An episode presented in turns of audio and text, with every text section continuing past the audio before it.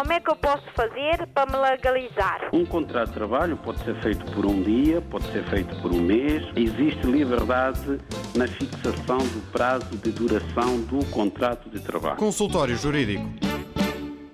Ora viva, sejam bem-vindos. Aí está mais uma edição do Consultório Jurídico, como é hábito ao meio-dia, sempre aos sábados, com o jurista Adriano Malalana. Olhamos as eh, dúvidas jurídicas eh, dos nossos ouvintes e tentamos dar-lhes uma resposta, tentamos encaminhá-los da melhor maneira eh, para que consigam resolver os seus problemas.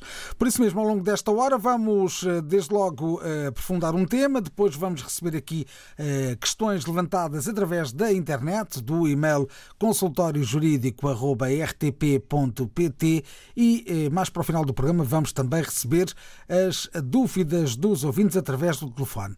Para o efeito, eu convido já a inscreverem-se através das linhas habituais, o 213820022, 213820022, ainda também o 213820023 e ainda o 213820068. Através dessas três linhas telefónicas podem inscrever-se e assim participarem no consultório jurídico desta semana.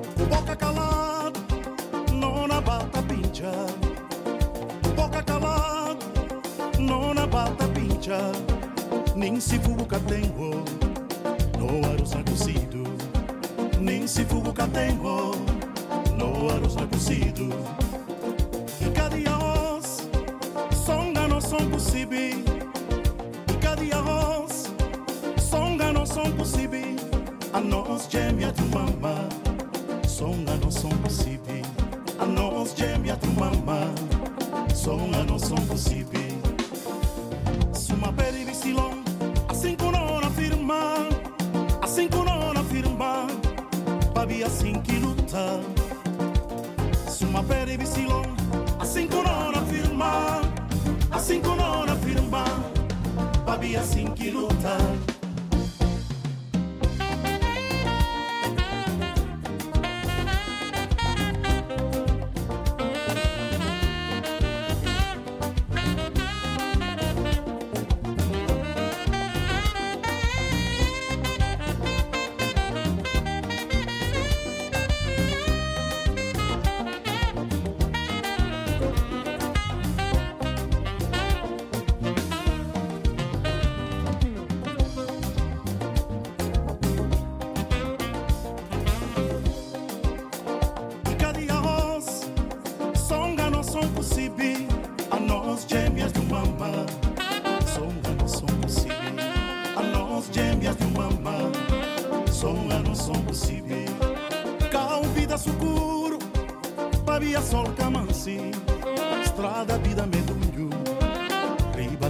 estrada strada vida medugno, riba tras catengo.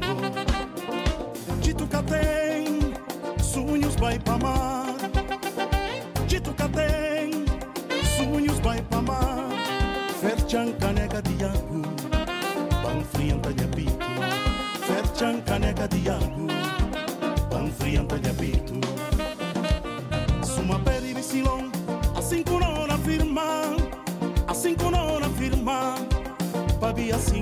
volta Suma peri mi silon Assim que não na Assim que não na firma. Assim, assim que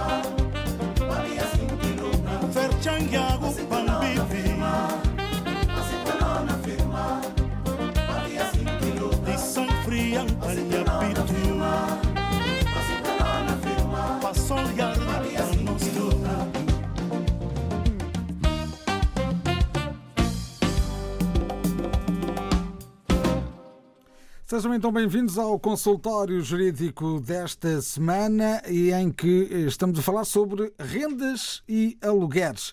Eh, é um dos temas em destaque nesta edição semanal do consultório jurídico. Bom dia. Pois o, o tema do consultório jurídico é de facto a locação. A locação é um contrato eh, pelo qual uma das partes se obriga a proporcionar à outra o gozo temporário de uma coisa, mediante o pagamento de uma determinada retribuição fixada entre as partes. Ora bem, o contrato de locação é um contrato que abrange dois tipos, eh, duas espécies, digamos assim, como se fossem subcontratos. O arrendamento por um lado e o aluguer por outro. Quando é que estamos perante um arrendamento? Estamos perante um contrato de arrendamento quando esse mesmo contrato tem por objeto uma coisa imóvel. Quando se arrenda uma casa, há arrendamento. Quando o objeto do contrato tem que ver com imóveis. Podem ser prédios urbanos ou podem ser prédios rústicos. São imóveis, os terrenos e as casas. Se, por outro lado, o contrato tiver como objeto uma coisa móvel, então aí diz-se que estamos perante um contrato de aluguer. Daí que não seja correto dizer-se que alguém alugou uma casa, a casa não se pode alugar porque é uma coisa imóvel, arrenda-se. O que se pode alugar é, por exemplo, um veículo automóvel, é uma coisa móvel. Pode-se alugar sei lá, um cavalo, é uma coisa, é um animal, é uma coisa móvel. Mas tudo que seja bens imóveis não podem ser objeto de um contrato de aluguer, mas sim de um contrato de arrendamento. Bom, mas isso é o que menos interessa. O que interessa é efetivamente o objeto do contrato, a essência do contrato e não a qualificação em si mesma. Porque, mesmo que as partes considerem que estão perante um contrato de aluguer quando existe, digamos assim, um arrendamento, não é por chamarem aluguer aquele arrendamento que vai deixar de ser um contrato de arrendamento. Portanto, a qualificação em si mesma é irrelevante, o que interessa é a essência do contrato. Bom, interessará mais aos nossos ouvintes, efetivamente, os contratos de arrendamento porque os contratos de arrendamento estão na ordem do dia.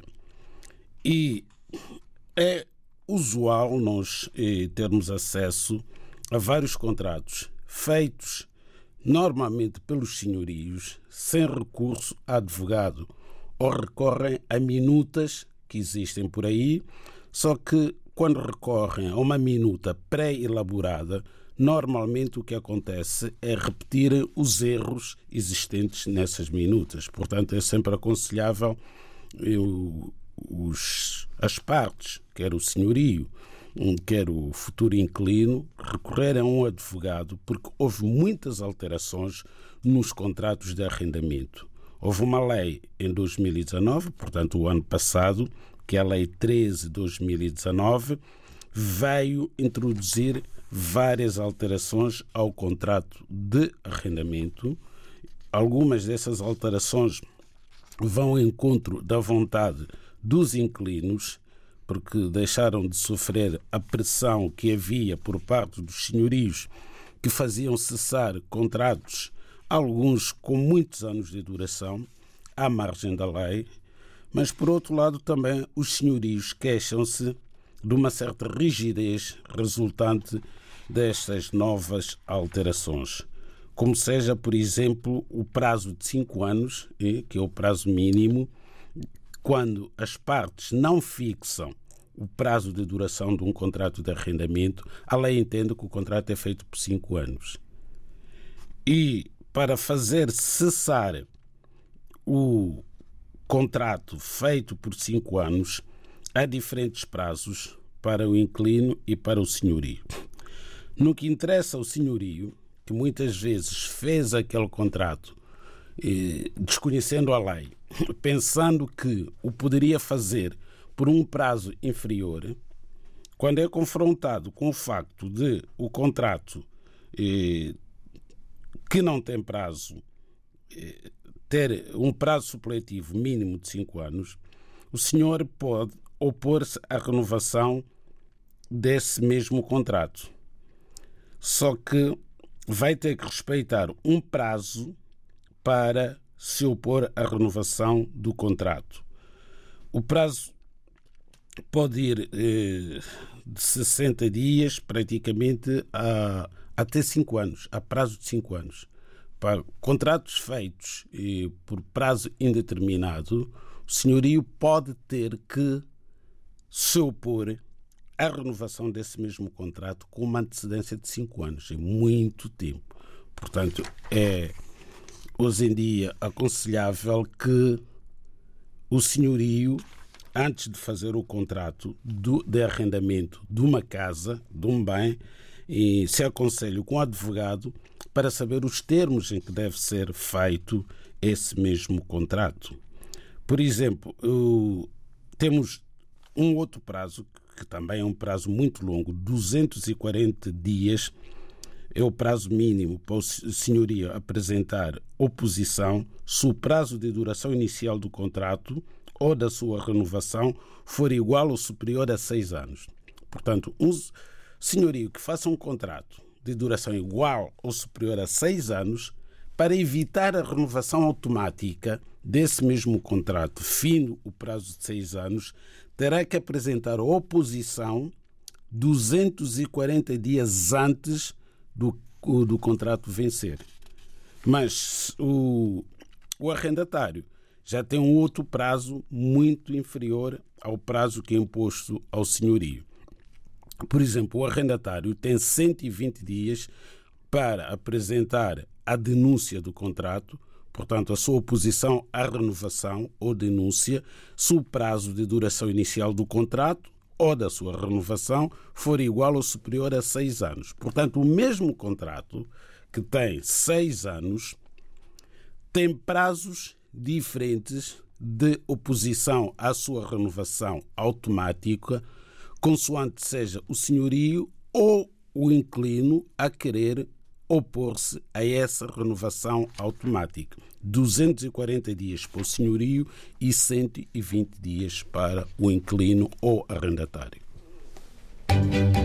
O consultório jurídico da RDB África está cada vez mais perto de si. Envie as suas dúvidas ao Dr. Adriano Malalane através do e-mail consultóriojurídico.rtp.pt e ouça as respostas ao sábado ao meio-dia na IRTP África. Consultório Jurídico. Estamos aqui para ajudar. Estamos no consultório jurídico desta semana e assim falámos um bocadinho da diferença entre aquilo que são alugueres eh, e uh, rendas, uh, que uh, alugueres de, e também arrendamentos. arrendamentos, exatamente. há sempre essa dúvida entre o que é que pode ser arrendado e o que é que pode ser alugado e foi isso que tentámos aqui perceber também no consultório jurídico desta semana. Daqui a pouco as dúvidas dos ouvintes, seja através dos e-mails enviados eh, para o uh, caixa de correio eletrónico uh, consultório jurídico rtp.pt, seja também ao telefone, é o que vamos fazer dentro de instantes. Agora a música dos tubarões.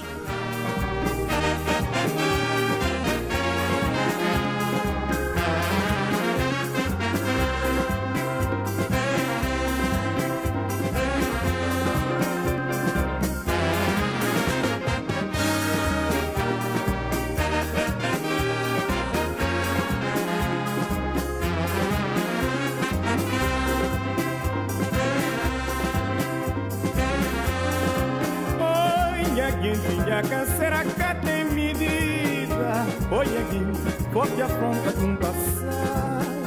Oi, aqui, 30 anos de Santo levando família de chamiçó, mulher tristeza e saudade. Oi, aqui, filha, será que tem medida? Oi, aqui, forte afronta com passar. Oi, aqui, 30 anos de Santo levando família de chamiçó, mulher tristeza e saudade.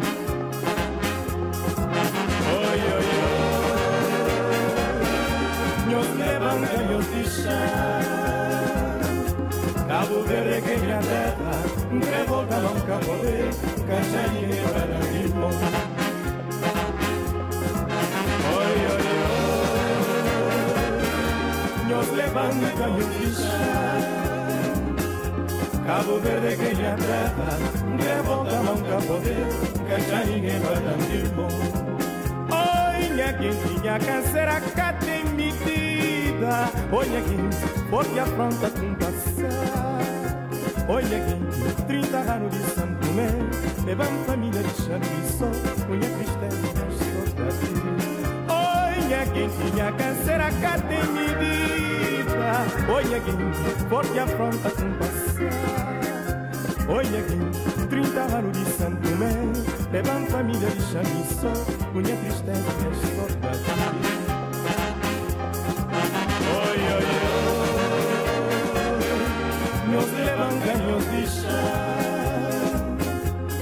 Cabo Verde que minha terra Revolta nunca poder Caixa ninguém vai dar limão Oi, oi, oi. Nos levam ganhos de chá. Cabo Verde que minha terra Revolta nunca poder Caixa ninguém vai dar embora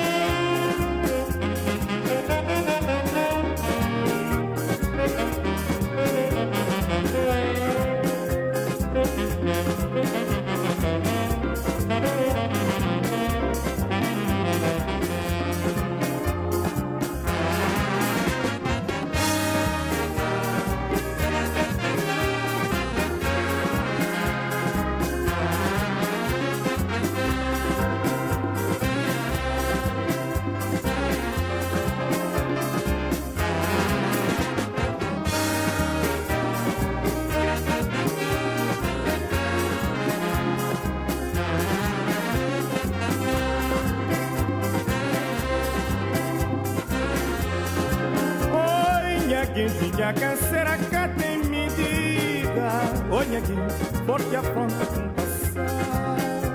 Olha aqui, 30 anos de São Tomé. Levam família de chamiçó Olha a tristeza só pra ti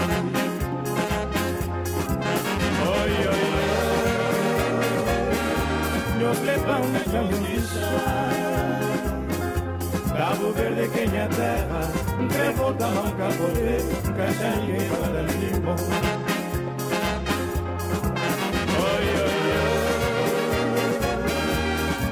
bancaños Cabo Verde que minha terra Revolta nunca poder Cachar ninguém vai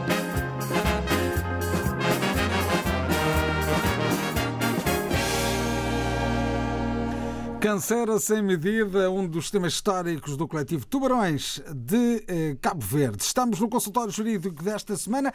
Espreitamos a internet e vemos as eh, mensagens que nos têm deixado eh, os nossos ouvintes. Eh, por exemplo, pego aqui na, na, mensagem de Manuel Tavares Brito. Eh, afirma este nosso ouvinte que foi notificado pelo Balcão Nacional de injunção, não é de injustiça, ele escreveu injustiça, mas é, é erradamente, é injunção, para pagamento de uma dívida relativa ao contrato de fornecimento de bens e serviços eh, feito em 25 eh, de setembro de 2017 eh, pela MEL, neste caso, Serviço de Comunicação e Multimédia.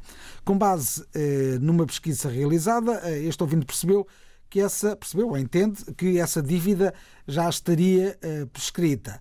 E gostava de saber o que pode fazer em relação a esta situação. O que é que lhe parece, doutor? Bom, eh, de facto existe o balcão nacional de, de injunção e não de injustiça. É de injunção, que funciona no Porto. Já aqui tratamos desta matéria das injunções. Eh, é uma forma de, de atingir um objetivo, não é? Que faz parte da política do governo, não este, o governo em geral, porque isto já vem de há muitos anos, esta modalidade de resolver litígios de forma célere, em que alguém que tenha uma empresa, por exemplo, o senhorio, que tenha uma fatura que não foi paga e recorre portanto, pode recorrer a este balcão nacional de injunções, apresenta o seu pedido, o seu requerimento para cobrança daquela dívida eh, contra o seu devedor. O devedor é notificado para, no prazo de 15 dias, proceder ao pagamento daquela dívida ou apresentar oposição. Só tem duas possibilidades. Ou paga a dívida, reconhece a existência da dívida e liquida a dívida no prazo de 15 dias, o problema fica resolvido, ou entende que não existe aquela dívida, ou existe, mas não é naquele valor, então tem que obrigatoriamente apresentar a sua oposição para evitar que seja posta no requerimento injuntivo aquela fórmula que o transforma em título executivo.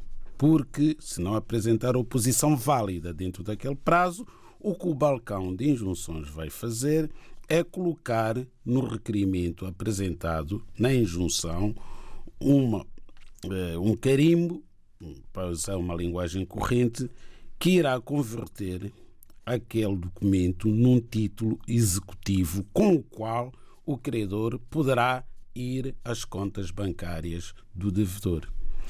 Entenda que o nosso ouvinte Manuel Tavares Brito que esta dívida já se encontra prescrita. Então, se tem a certeza de que a dívida está prescrita, terá que apresentar oposição dentro deste prazo de 15 dias, alegando a prescrição da dívida.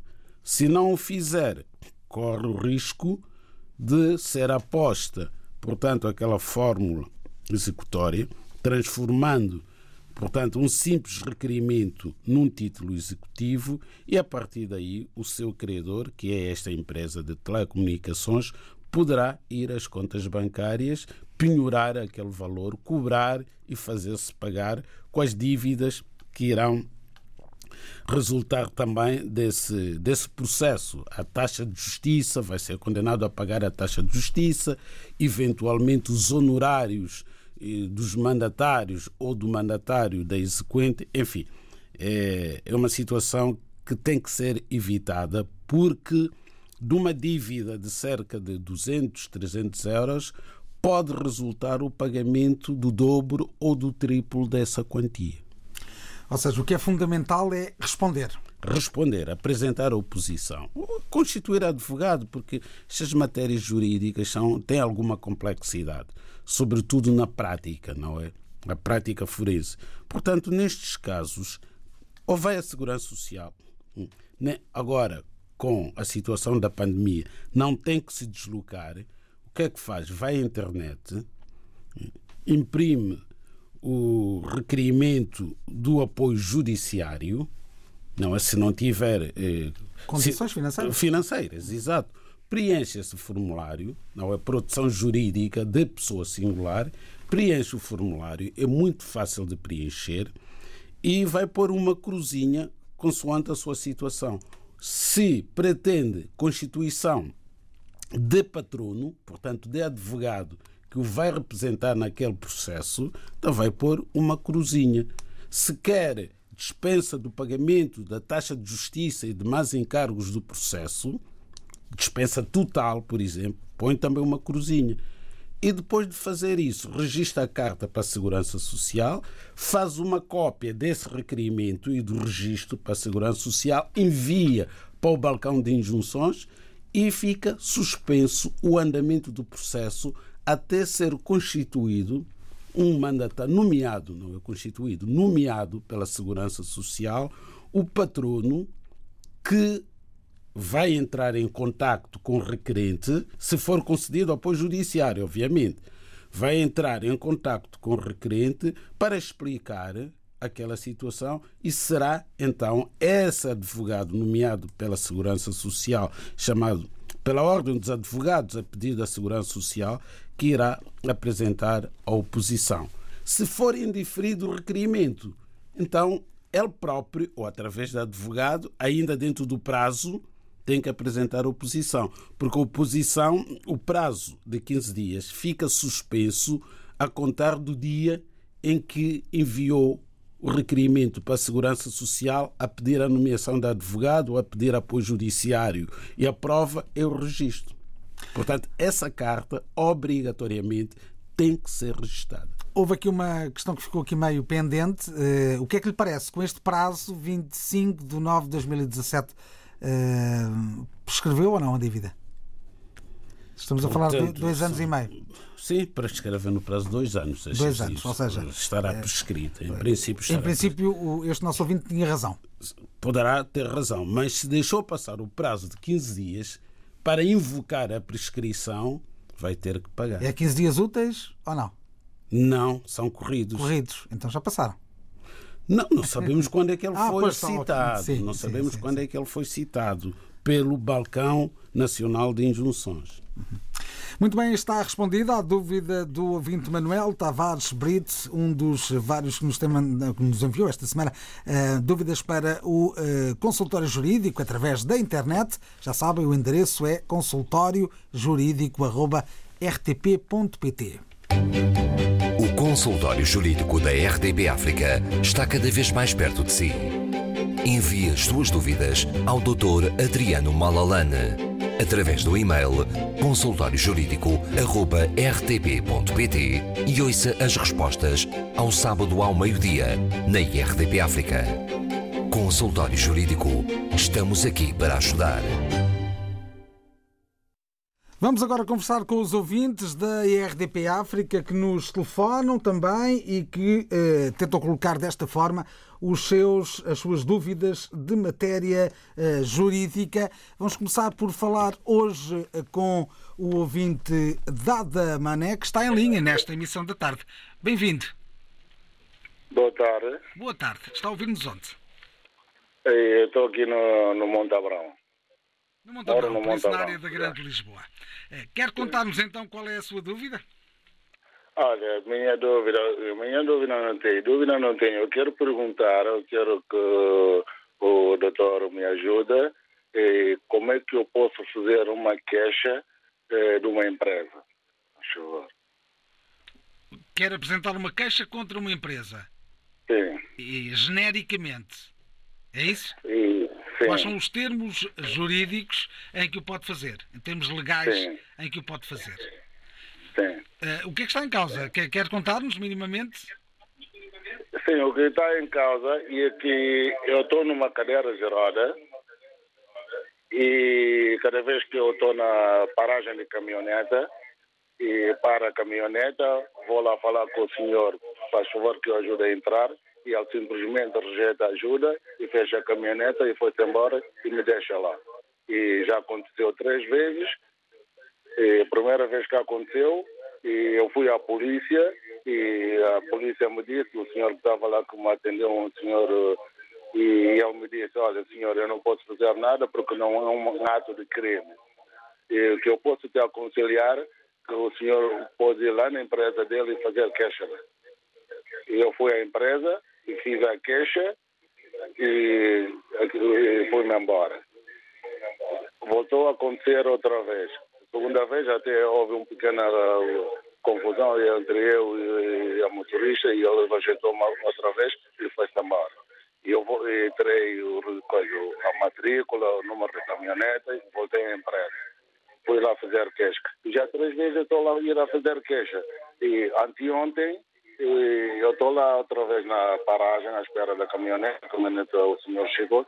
Por um pouco ele não me deixou. Fui uma senhora que estava dentro da caminhonete que ofereceu e deixou para vir me ajudar a entrar na, na, na caminhonete. Eu, como já estou cansado de ir lá na empresa e estou a ver que a empresa já não pode me ajudar, eu posso saber como é que eu posso fazer a queixa contra a empresa que. Que tem tratado como. muito mal, exatamente. Sim. Sim. Olha, vamos, eh, ouvinte, senhor ouvinte, Dada Mané, vamos tentar uh, pedir aqui a opinião do uh, Dr. Adriano Malalani e ver o que é que, que opinião ele tem sobre o assunto. Obrigado por ter ligado. Obrigado, obrigado. Doutor, queres pegar neste caso e tentarmos aqui dar uma ajuda ao nosso ouvinte? É preciso ter azar. É preciso... ou, ou, um azar nunca vem só, não é? Exatamente, exatamente. É, é difícil mesmo. Uh, uh, aceitar que possa estar a acontecer uma situação destas, não é? É, é mesmo difícil aceitar que num Estado de Direito e com tantas leis que nós temos em Portugal, em que pretendem proteger pessoas na condição do nosso ouvinte dada mané, pessoas portadoras de deficiência têm uma proteção especial que isso possa estar a acontecer. É que vai para além do motorista, que a primeira pessoa que devia ter consciência de que não pode ter este tipo de comportamento.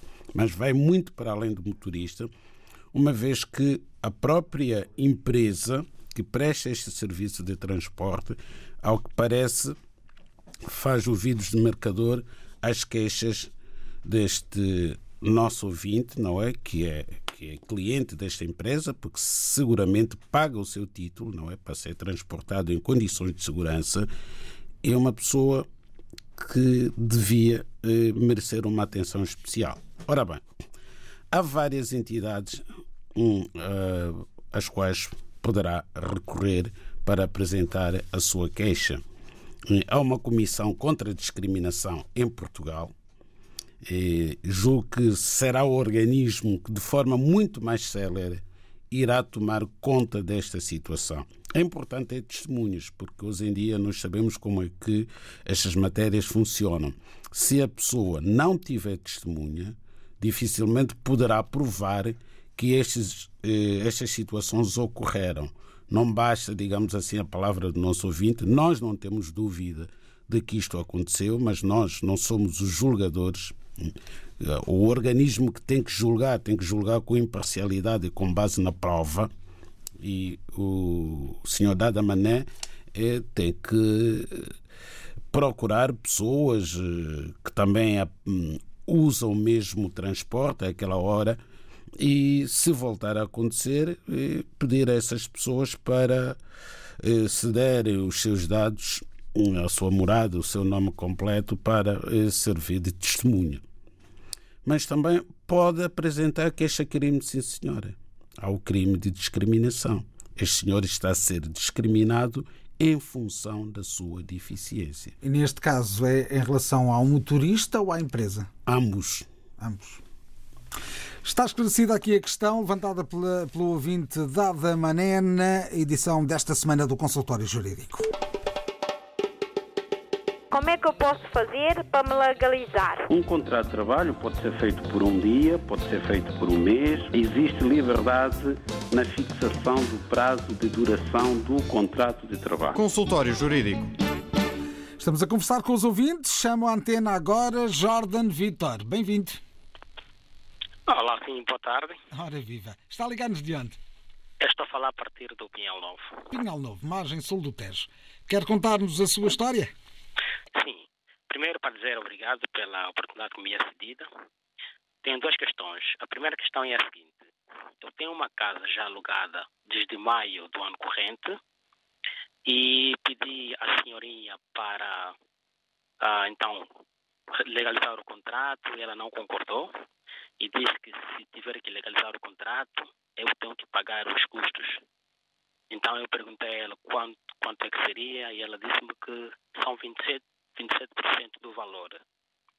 Então gostaria de saber se isto é correto ou não. A, a segunda questão e a última.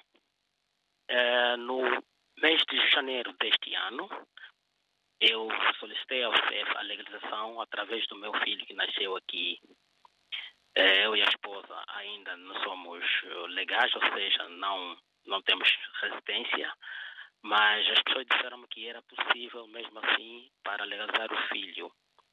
Então eu fiz o pedido, o CEF concordou e estava tudo agendado para tratar da residência no dia 24 de julho deste ano. Olha, diga-me só uma coisa, que idade é que tem o seu filho? O meu filho tem, vai fazer já o próximo mês de novembro dois anos. Então, quando eu estava à espera do prazo, penso que foi um mês antes, uh, ligar-me dizendo que já não poderia, porque houve uma lei do mês de março, penso eu, que diz que o filho tinha que ter três anos. Então, a minha questão é: se eu já tinha sido aceito para legalizar, uma vez que o CEF já me tinha marcado o prazo e eu tenho inclusive este documento, isto era para ser em Cascais. Então, isso pressupõe dizer que eu estava na lei antiga. Será que o CEF não me devia ter me dado a oportunidade, uma vez que eu já tinha o prazo marcado? E a outra questão é que eu, como trabalho, já tinha feito a marcação de interesse no, em maio de 2019. Então eu esperava que pelo menos o CEF me dava a oportunidade naquele mesmo prazo que eu tinha para fazer ou para legalizar-me através do filho, para que eu então pelo menos fizesse, tratasse da residência através do contrato de trabalho. E isto não aconteceu. Então gostaria de saber se, o que é que eu devo fazer. Vamos por partes. É, vamos por partes. Temos aqui dois, dois casos que são de áreas completamente diferentes. No primeiro caso, falou aqui uh, de um valor, uh, de, nesse caso, de 27% em relação ao valor, ao valor a pagar. qual é o valor que estava em casa? Eu pago arrendamento, pago 350 euros. E, e nesse caso, o, o, o valor que estaria aqui em casa seria 27% desse valor? Sim, eu Se é legal pagar... Eh, pedir uma percentagem do valor? Sim, segundo a senhorinha, eu é que tenho que pagar mais 27% se tiver que legalizar o contrato. Muito bem, já vamos eh, responder também à sua questão. Muito obrigado por ter ligado. Obrigado. Doutor, vamos a isso. Eh, duas dúvidas diárias completamente diferenciadas. Uma delas tem a ver com o tema do dia, a outra é uma dúvida habitual aqui no consultório. Oh Nuno, esta questão dos arrendamentos é uma questão muito séria neste país. Eu penso que na área dos contratos, a área dos contratos de arrendamento deve ser aquela em que há maior fuga ao fisco por parte das pessoas que estão obrigadas a pagar o imposto pelo rendimento que oferem. Portanto, isto lesa-nos a todos nós. Eu, eu, vou um bocadinho mais longe. Há poucos dias foi feita uma, eh, foi feita uma reportagem em Lisboa e no Porto com uh, pessoas que alugam os, uh, que, que, uh, os arrendam. quartos, arrendam os quartos aos estudantes.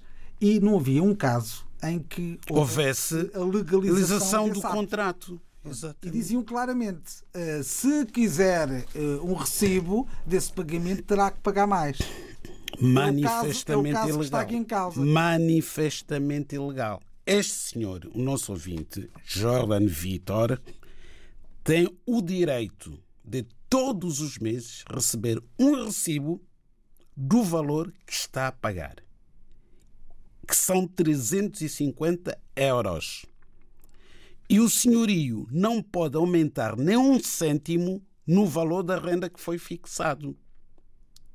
Porque porque os 350 euros são o rendimento que o senhorio ofere pela cedência do imóvel para habitação do seu inquilino. Sendo um rendimento, está sujeito à tributação nesta percentagem de 27%. Portanto, não é o inquilino que paga o imposto do rendimento que é oferido pelo seu senhorio. É o inverso. E ah, mas pode haver aqui uma questão, que é, é, quando iniciaram este contrato, nem que tenha sido verbal, é um contrato. É, sem dúvida. É sempre um, um, contrato, um contrato. Um contrato pode ter ficado estabelecido entre as partes que o valor eram os tais 350 euros. Sim. E agora, eh, um ano depois, ou dois anos depois, eh, o inquilino vem pedir, agora quer um recibo.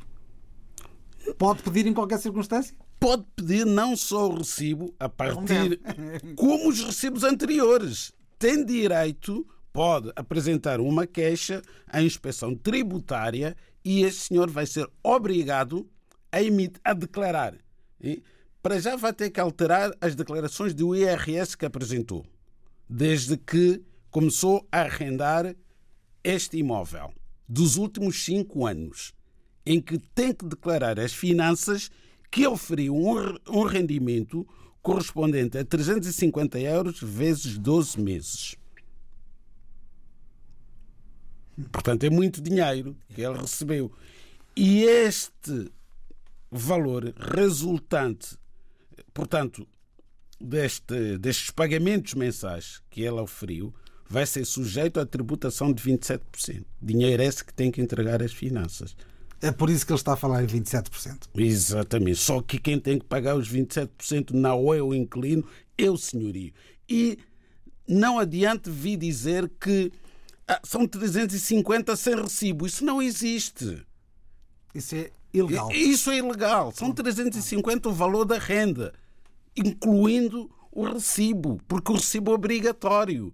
Não pode fazer um valor. A renda é só uma. Não há renda com e renda sem recibo. A renda é esta. Os aumentos são em função da portaria, não é que é publicada todos os anos, portanto não pode a partir de agora ir aumentar o valor da renda acrescentando os 27%. É manifestamente ilegal. Nos, uh, o nosso ouvinte tem que continuar a pagar 350 euros de renda. Se houver um aumento, é aumento legal. Há uma portaria em outubro, todos os anos, que é publicado, em que é fixado o valor dos aumentos de renda. Esta renda, em função do aumento legal, nunca poderá ir, por hipótese, aos 350, 60 sequer.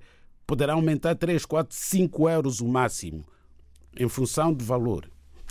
Havia uma outra parte da, da, questão levantada pelo, pelo nosso ouvinte. Ainda temos eh, aqui mais um ouvinte para, para ouvir antes do fecho da emissão. Eh, vamos tentar ser. Eh, Sim, rápido. muito rápido. Esta questão já foi abordada aqui das crianças nascidas em Portugal têm direito à autorização de residência, ponto. Não há aqui idades. Aliás, o governo, confrontado há dois meses com esta situação, e nós falamos aqui na rádio, porque saiu na primeira página do Jornal Público, o ministro da Administração Interna disse imediatamente que ia dar instruções ao CEF para serem atribuídas autorizações de residência às crianças nascidas em Portugal e, consequentemente, aos pais dessas mesmas crianças, independentemente da idade. Portanto, não é certo que tenha havido uma lei. Não foi aprovada nenhuma lei que tenha vindo a alterar qualquer coisa aqui em relação a esta questão. E, finalmente, o nosso ouvinte também fez a manifestação de interesse, mas fica prejudicada a manifestação de interesse porque ele tem direito à autorização de residência pelo filho. O filho tem que ter, e no mesmo ato em que o filho obtém, também os pais obtêm. Vamos a uma última uh, questão. Vamos de novo ao telefone. Senhor António Francisco, boa tarde. Sim, boa tarde. É assim, muito é... rapidamente, não temos Sim, muito eu tempo. Tenho, tenho cinco anos de, de residência legal cá em Portugal e gostaria de fazer a proposta de uma renovação. E gostaria de saber se é antes de um mês, dois ou, ou três meses. E outra questão em causa, se depois de cinco anos eh, a próxima renovação eh, me será atribuída a autorização de residência permanente. Vamos tentar responder rapidamente. Obrigado por ter ligado. Obrigado. Sim, é aconselhável fazer o agendamento para a renovação da autorização de residência com pelo menos três meses de antecedência. Quanto ao facto de já ser residente legal há cinco anos, de facto, na próxima renovação terá direito à autorização de residência permanente válida por cinco anos. E está respondido, eh, respondida a dúvida do ouvinte António Francisco, mais um que nos ligou para o consultório jurídico desta semana. Completa também esta edição semanal de Encontro com os Ouvintes, em que tentamos responder às dúvidas jurídicas. Voltamos a regressar eh, na próxima semana, sempre ao sábado, às, eh, ao meio-dia, hora de Lisboa. Como é que eu posso fazer para me legalizar? Um contrato de trabalho pode ser feito por um dia, pode ser feito por um mês. Existe liberdade na fixação do prazo de duração do contrato de trabalho. Consultório Jurídico